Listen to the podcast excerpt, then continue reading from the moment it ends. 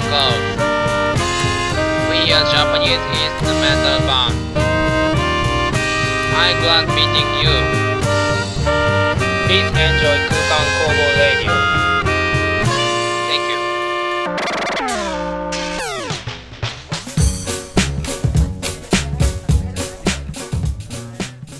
深夜日チャンネルご視聴の皆さんこんばんは6月12日土曜日22時30分になりました空間工房ラジオソララジ38回目の放送です。空間工房はキャッチーなメロディーを奏でる5人組インストバンド。トランペットサックスキーボードベースドラムのメンバーで構成されています。このラジオでは僕たち空間工房の楽曲情報やバンドメンバーの日常ラジオならではのテーマとコーナーを設けてお届けします。本日のゲストはいません。うん。ということで私篠原の一人語りです。いつもはバンドメンバーからゲストを呼んできているのですが、えー時間がなく呼ぶことができませんでした、えーというのも今このラジオのコーナーで、えー歌物作ってみたコーナーという企画をしていましてえー全てこのコーナーに時間を注ぎました、えー新曲に関しては、えーこの後の作曲コーナーで発表しますのでお楽しみに。はい、えー一人語りは実は2回目になるんですね、前回は一人は寂しいなんて言っていたんですが実は、まあ、一人語りすることに関しては、えーワクワクしている節はあるかもしれません。ということで6月も上旬が過ぎ、えー皆様いかがお過ごしでしょうか、えー私は、えー山や広いところに出かけることが多いですね、えなるべく人が外に出ないであろう時間帯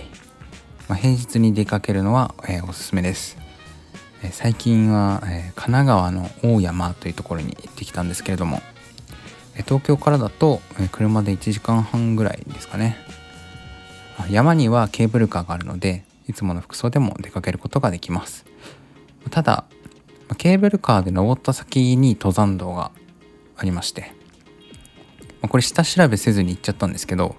スニーカーで、登山道に入ったんですが、結構体力使えますし、まあちょっと靴ずれもするので、まあ登山をしたいよという方は、まあ登山用の服装と、ま特に、ま登山用の靴を履いていくのがおすすめです。はい。山頂にあの売店があるんですけど売店ののおじいさんがきっとお手製で作っているお稲荷さんだとかまそういう料理が食べられるっていうのも、ま登山の楽しみのうちの一つですね山頂で食べる飯って美味しいのでまあぜひ、え山に行ってみてはいかがでしょうか。さて、えー今回のラジオのコーナーは、えーライブに行ってきた勝手にライブレビュー、えー人生豊かにしていこうな歌物作っていこうなの3本立てでお送りします。ではコーナーの前に、え空間工房の楽曲をお届け。いつもは、えリリースされている楽曲を流してはいるんですが、まあラジオならではということで、まあ今後は空間工房のスタジオ練習で撮った、音などを、流していこうかなと思います。はい、ということで曲名はオアシスです。どうぞ。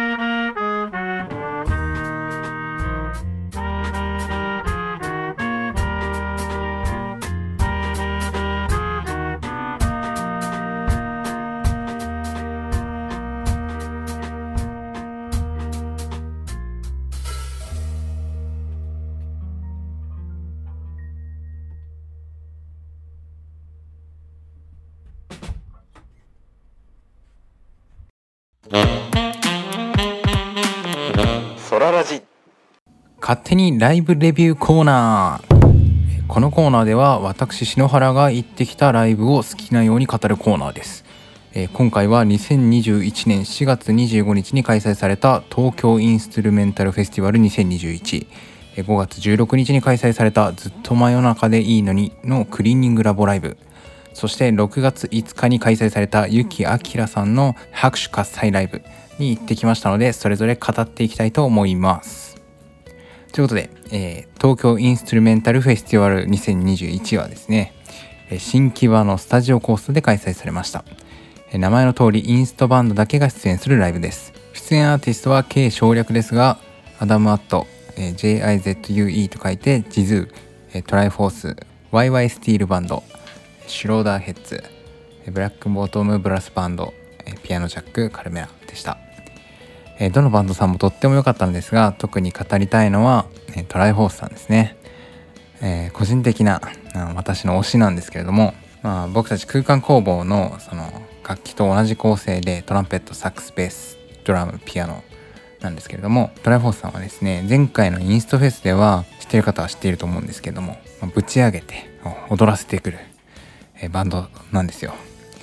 まあ、そういう音楽をねたくさんやってくださるんで、まあ、ライブでは本当にもう僕も叫ばない方なんですけどイエーって叫んじゃいますね。で今回はですね、まあ、踊れる楽曲に加えてえーと、まったりした曲だったりとか、まあ、スカなどを取り入れたりしてそういう緩急をつけてきているなと思って、まあ、そこまた魅力的だなと思いました、まあ、何よりもですね、えー、管楽器のソロパートがめちゃめちゃかっこいいんですよ。もう本当にこれは聴いていただきたいです。もう音源もかっこいいんですけどやっぱライブで聴くソロパートこれがねまあ本当にいいですよね。トランペットのこの織田さんっていうんですけどももう本当に弟子入りしたいなんて思いました、まあ、 TRI4TH 以外にも、まあ、ジズーさんがすごく魅力的で、変則的な曲をやるんですけれどもその聴いていてそのだんだん拍子が取れなくなるんですね、うん、12あれ？あれ？みたいになるんですけどでもメンバー間ではすごく合っているっていう合っている感じがする。ななんだこのこの曲は？みたいな感じのえー、ライブをされていましたね、えー、ジズーさんです。ということで、まあ、ざっくりですが、東京インストゥルメンタルフェスティバルの、え勝手にライブレビューでした。はい、え5月16日の、ね、ずっと真夜中でいいのにのライブ Cleaning Labo です、えこのライブはですね実はもう振り替え公演で、え、1年越しのライブなんです。まあ、そういうライブだったんですけれどもリスナーさんの中でも、まあ、ずっと真夜中でいいのにを知らない方もいるかもしれないので、まあ、簡単に紹介すると、えっと、YouTube でアニメーションを使った MV を発表して、まあ、そのデビュー作の「秒針を噛む」は9400万再生になってます、まあ、10代20代を中心に流行っているアーティストさんです。でずっと真夜中でいいのに略してずっと真夜なんですけどもまあ、個人的にまあ魅力を紹介すると、まあ、ノリの楽曲が多いところでしょうか、まあ、繰り返される短いメロディー、まあ、音楽用語で言うと、まあリフっていうんですけどもこれがとってもキャッチーなんですよね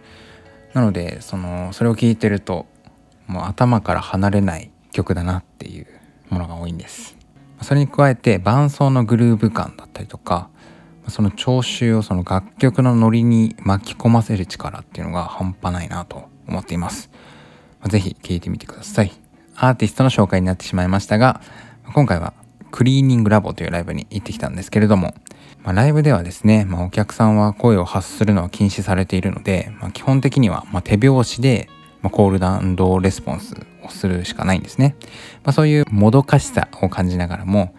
まバンドのその演奏のクオリティがめちゃめちゃ高かったりして、その、ま座って集中して聞くことができるんで、ま、逆になんだろう、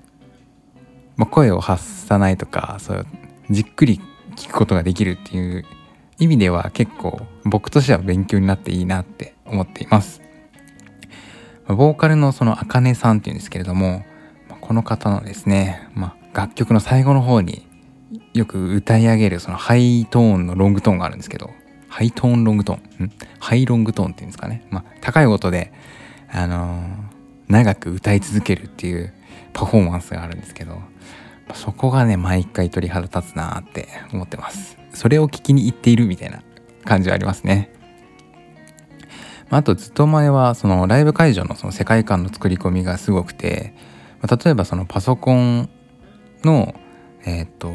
自作パソコン作ったことある方はなんとなく想像できると思うんですけど、まあ、パソコンの中に基板がありましてその基板マザーボードっていうんですけどそのマザーボードを使った装飾品を使ってそれをライブ会場に置いていたりとか、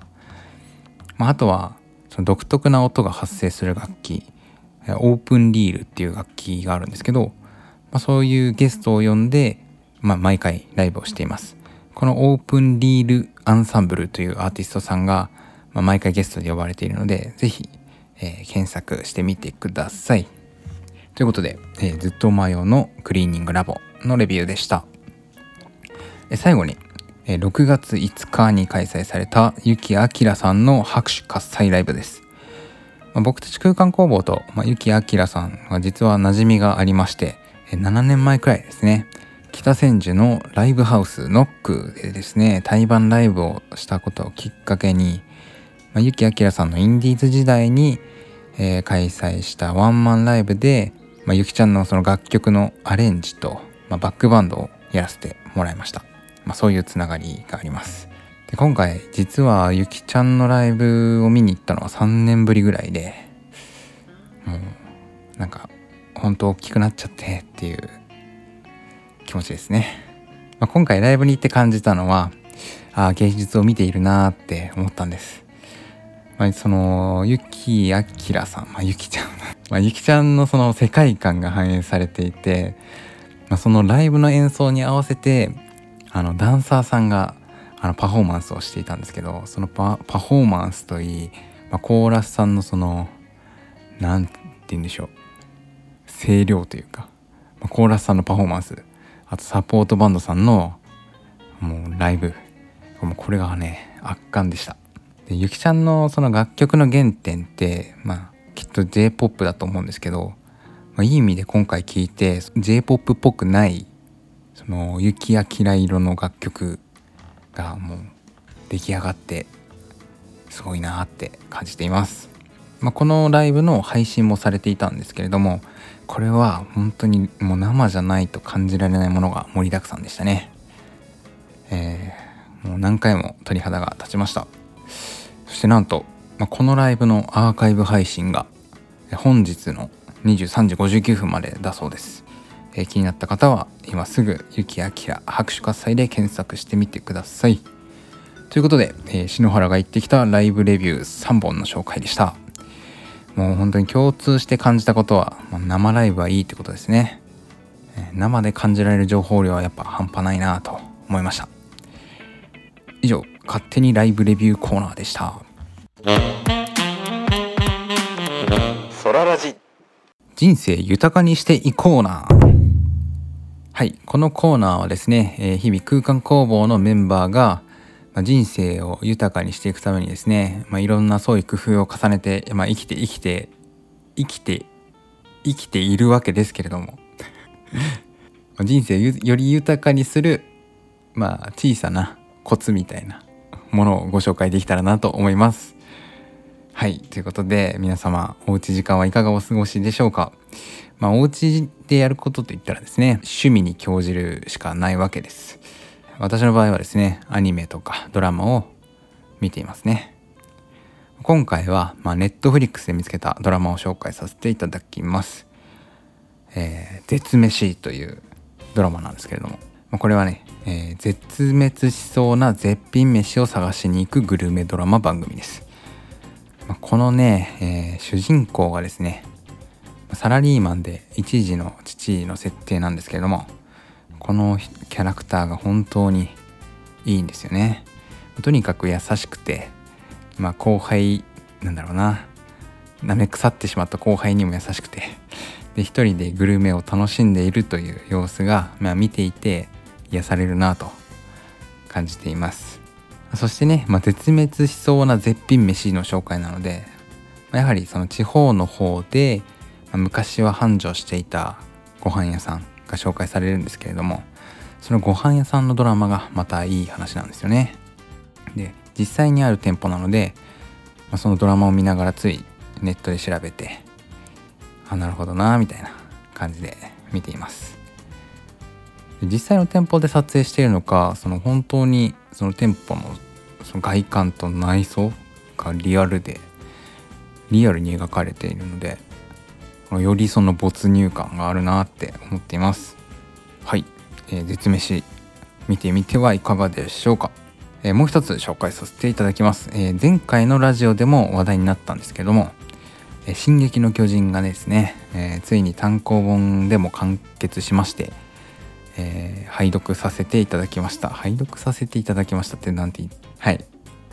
まあ特に言うことはありません。よかったです。まあこれネタバレになってしまうんでね、まあ、あんまり言うことはないです。まあ10年も連載していたんですね、えー本当にお疲れ様でしたという感じですけれども、まあ、ネタバレしないようにまあ良かった点を紹介すると、えーまあ社会風刺だったりとか、まあ、哲学みたいなものがたくさん盛り込まれていて、やっぱりただの少年漫画ではないなという感じですね。えーぜひ読んでみてみてはいかがでしょうか。はい。以上、人生豊かにしていこうなでした。ソララジ歌物作っていこうなはいと前回はドラムの福間を、えー呼んでですね、まあ、ドラムこうしたらいいんじゃないみたいなアドバイスをもらったりしてきたんですけれども、まあ、それを反映しつつですねえついにですねフルコーラス分の、まあ、1曲分の歌詞を書きました、まあ、歌詞を書いたんですけれども誰が歌うんだって話でまあ、前回ねあのキリタンに歌わせてね発表してみたら「えこれ女性が歌う曲だと思った」って言われちゃってですね、まあ、実際のイメージは男性が歌うイメージだったのでさすがにこれは男性に変えなきゃと思って、え私が歌いました歌の収録ってめちゃめちゃ難しいんですよもう何回も何回も歌い直してですねしかもキーが高いんでキー下げてという感じになっております。で、まあその歌をね、何度も撮り直したりとか、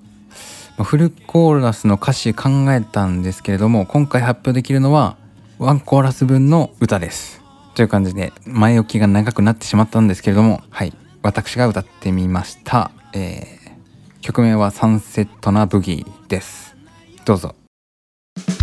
サンセットなブギー潮の香りサンシャインフォーエバー届けメランコリーブギー踊る浜辺で歌おうサンセットなブギー潮の香りサンシャインけメランコリーブギー踊る浜辺で歌おうよ。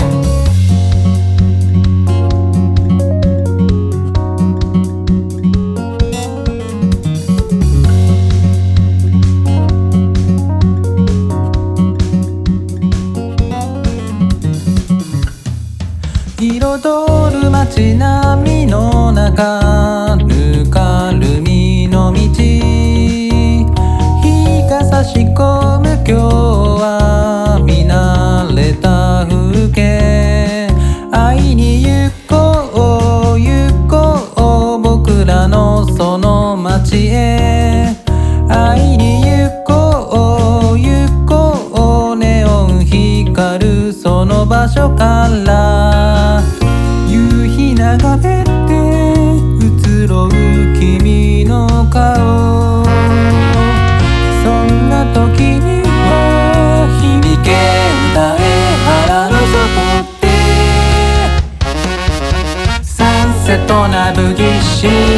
香りサンシャ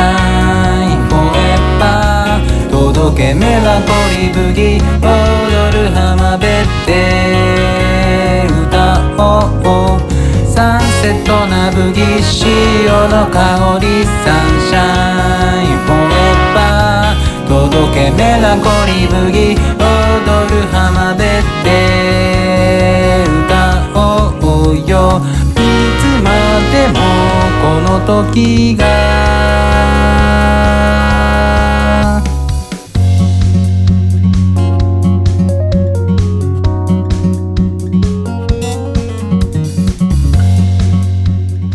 はい、えーどうですかね、うん、特に、まあ、曲の中のこの AB サビってこう流れがあるんですけどこの B の部分がですねちょっとキーが高くて苦しそうですね。うん。これはちょっとお歌の練習をねしていかなければならないなと思っているんですけれども。ということでですねドラムのパターンをちょっと変えるだけでだいぶサビのこの盛り上がり感っていうのが出ていいなって思ったんですけれども。どうでしょうか。まあ歌物作ってみたコーナーもそろそろ佳境に入ってきましたね、まあ細かいこと言うと本当にもっとやりたいことがたくさんあるんですよね。そのやっぱドラムパターンもっと追求したいしベースライン本当にこれでいいのかって思ってるし、まあ管楽器はやっぱ生で入れたいななんて思ってはいるんですけど何せね6月中旬ぐらいに発表ししたいですみたいなことを宣言しちゃっているんでこれもう時間との兼ね合いですよね。もうどうしようかなみたいな。どこまで詰めようかみたいなところまで来てるんですけれども。うん、まあ、とにかく、まあ、フルコーラスまずはね歌を歌わなきゃいけないんで、えー歌を歌います。次回は歌を歌ってきます。うん。で余力があればドラムドラムのこのパターンの研究だったりとかベースの弾き方の研究だったりとか、まあ、そういうのを詰めていこうかなと思います、まあ、ミックスマスタリングとかはねまあやらなきゃいけないんですけどうんここにうんここに時間をかけるか否か。うん悩ましい。もうすぐ夏が来ちゃうんでね。やっぱ早く YouTube に上げたいんですよね。うん、悩ましいですね。ということで、えー歌物を作ってみたコーナー、まあ、ワンコーラス聞いていただけたんでね。何かしらその激励のコメントだったりとか、まあ、シッタのコメントでも構わないんですけれども。何かしら反応があると、えー嬉しいので Twitter のリプライや質問箱にコメントいただけると嬉しいです。はい歌物を作ってみたコーナーでした。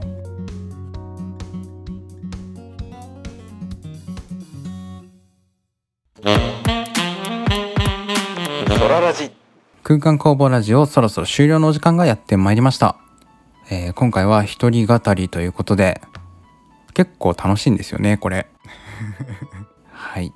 さあ2週間後に歌物作ってみたコーナーの曲は公開できているのか否か、え楽しみなところではありますけれども。はい。頑張ります、え次回は6月26日土曜日更新予定です。今回もご視聴いただきありがとうございました。またね。